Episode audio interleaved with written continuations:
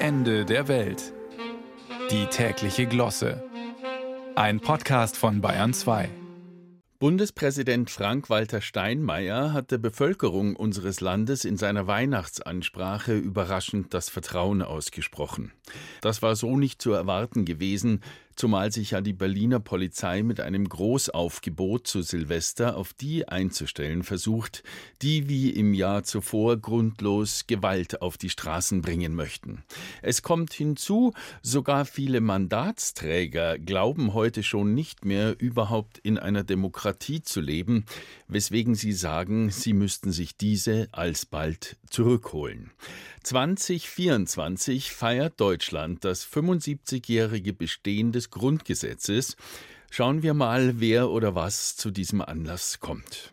Ein anderes Staatsoberhaupt, nämlich Charles III., sprach zu den Völkern des Vereinigten Königreichs und des Commonwealth neben einem mächtig aufragenden Christbaum. Diesen kann man, nach Gebrauch als Zentralschmuck des Weihnachtssaals, wieder ins Erdreich zurückpflanzen. Das passt in manchen Ländern des Commonwealth so bestimmt nicht ins Bild, aber es zeigt, dass Kultur und Naturschutz bestens zusammengehen, wenn ein vielköpfiges Team tatkräftiger Gärtner zur Hand ist, wie in Buckingham Palace. Aus China dagegen waren missliche Töne zum Fest zu hören, offenbar genervt vom Trubel der rot uniformierten Weihnachtsmänner in Schaufenstern auf Straßen und Plätzen, warnten höhere Parteikader vor kritikloser Übernahme ausländischer Traditionen. Vielleicht war mit den Weihnachtsmännern auch die rote Partei und Systemfarbe zu sehr in clownesken Gebrauch geraten. Aber es verwunderte doch, dass eine Nation, die die den Beginn ihres Wirtschaftswunders nicht zuletzt der milliardenfachen Fälschung westlicher Konsumgüter verdankt, jetzt das westliche Weihnachten ablehnt. Anklänge an Maos Kulturrevolution halten nach.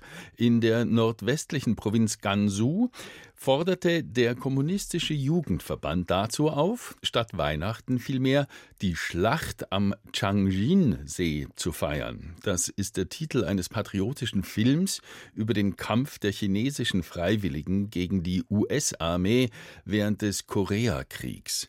Der endete allerdings vor 70 Jahren und insofern kann man der kommunistischen Jugend von Gansu eine gewisse Rückwärtsgewandtheit nicht absprechen.